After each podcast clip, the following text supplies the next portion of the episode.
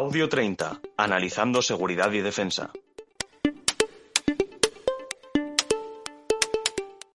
Buenas a todos y bienvenidos al podcast de Artículo 30. Soy Luisa Lafuente y hoy hablaremos del conflicto que está sucediendo en Ucrania, el cual está afectando a todos los escenarios internacionales. Para tratar este tema contamos con Alejandro López, escritor de Ucrania, El camino hacia la guerra. Teniendo en cuenta que el conflicto de Ucrania sigue abierto, ¿qué desearía destacar especialmente desde el punto de vista del análisis estratégico? Lo más importante es entender que se trata de un conflicto político que ha derivado en una guerra desde 2014 y no solo desde 2022, que es cuando se ha internacionalizado con la invasión de Rusia y una gran escalada evidente en el conflicto. Pero tanto desde 2014 como en los meses antes a la invasión de 2022, se podría haber evitado y se decidió no hacerlo al no apostar por los múltiples formatos diplomáticos abiertos, como los acuerdos de Minsk, las grandes cumbres de 2021 y principios de 2022, y todos los documentos presentados de garantías de seguridad que, aunque tenían una visión maximalista, abrían la posibilidad a hacer un acoplamiento entre los intereses de Rusia y de Occidente, que es lo que se firmó o se tenía la intención de realizar durante los años 90. Sin embargo, eh, no se dio ese acoplamiento y se llegó a un punto de ruptura, pensando que el coste político para Rusia sería tan grande que estarían dispuestos a frenar el, interés en, una invasión y apostar por un, un acuerdo político que no necesariamente pasara por los acuerdos de Minsk. ¿Cuáles son las principales conclusiones de tu trabajo? El libro Ucrania, el camino hacia la guerra es un formato en el cual podemos expandir todo este contexto necesario para entender que el conflicto político no es algo que ha ocurrido en 2022, que viene de antes, que ha dado de sí al menos ocho años desde que comenzó el cambio político en Ucrania y la guerra del Donbass, y también desde los 90, que es cuando se consolida esa Ucrania independiente, se da un equilibrio entre todas las eh, sensibilidades políticas dentro de este Estado y también hay que retrotraerse hasta la formación del Estado moderno, porque es esa eh, enmienda al derecho a la soberanía del Estado ucraniano la que pone en cuestión Rusia durante 2021 y 2022. Pero para todo eso es importantísimo entender el contexto que yo creo que es la principal, eh, el principal valor que aporta Ucrania al camino hacia la guerra. Eso y todas las reacciones y todos los pasos que se han ido dando hacia la ruptura. Si tuviera la oportunidad de viajar a la zona del conflicto, ¿a dónde iría y por qué? Seguramente la mejor zona para poder entender cómo puede haber cambiado este conflicto la realidad de Ucrania sería eh, la zona ocupada, el territorio, por ejemplo, de la capital de Gerson,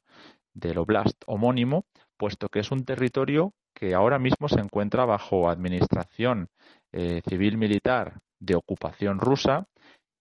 y ofrece el interés de que no se trata ni de las repúblicas autoproclamadas que pueden estar más militarizadas eh, desde hace años, sino que la presencia rusa es reciente en estos otros territorios, ni tampoco de territorio ucraniano controlado por Kiev, que al final ha vivido una transformación hacia la base política nacionalista que controla el poder desde 2013 y 2014. Por lo tanto, creo que esta zona, para entender realmente cómo la población eh, trata o acepta o rechaza a los ocupantes, sería el mejor, eh, el mejor lugar al que se podría ir para ampliar los conocimientos sobre, sobre este conflicto y que no se está acudiendo en ningún caso a este territorio ni desde el lado ruso ni desde el lado occidental. Si la propaganda nunca gana una guerra, ¿Hasta qué punto la opinión pública occidental está cayendo en la trampa de una narrativa que de forma sistemática minusvalora la posición y los logros de Rusia? Absolutamente la opinión pública occidental está minusvalorando la posición y los logros de Rusia, como, como se menciona, porque dentro de la guerra la propaganda es esencial y si Rusia asegura que, tiene, que podría haber ganado la guerra en los primeros estadios de la misma aunque luego vimos que no fue así, Occidente también va a mantener el discurso de que la guerra la puede ganar Ucrania o que está más cerca de ganar la Ucrania que Rusia, a pesar de que en el terreno no se vea eso y que las propias autoridades ucranianas están reconociendo unos niveles de bajas que son eh, enormes, ¿no? Y, esto mm, es un dato que a la larga es insostenible para las fuerzas ucranianas. Las rusas también se están viendo resentidas, pero se está viendo como el corredor Crimea-Donbass está completo y el embolsamiento del Donbass también está, está funcionando de distinta manera, pero está funcionando para las fuerzas rusas. Por lo tanto, la narrativa occidental solamente hace que repetir lo que ya vimos en Afganistán, en el cual se negaban los avances talibanes hasta que de repente cayó el, país y todo el mundo se preguntaba cómo había podido pasar. Pues en Ucrania esperemos que, que la propaganda occidental vire hacia un poco más de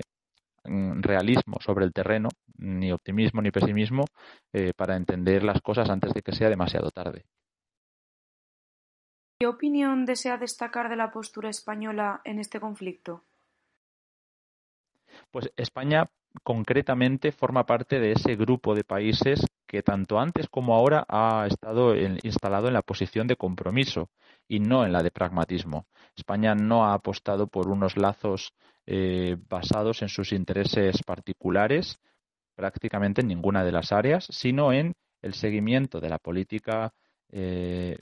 pues a nivel internacional de países como Estados Unidos, especialmente en cuestiones de defensa y geoestrategia, o de Francia a nivel político en Europa, o de Alemania a nivel económico, con lo cual eh, España se ha visto bastante debilitada desde hace unas décadas y ha pasado de, poder influir en su entorno más inmediato a apenas tener peso en las instituciones europeas ni en la, ni en la OTAN. El caso de Ucrania es uno más, igual que en Afganistán o en Irak, se ha dado un seguimiento de los intereses estadounidenses, pero sin solicitar que a cambio la OTAN o Estados Unidos apoyen fervientemente los intereses españoles, en este caso en su, en su frontera sur, que sería la, más eh, presionada actualmente.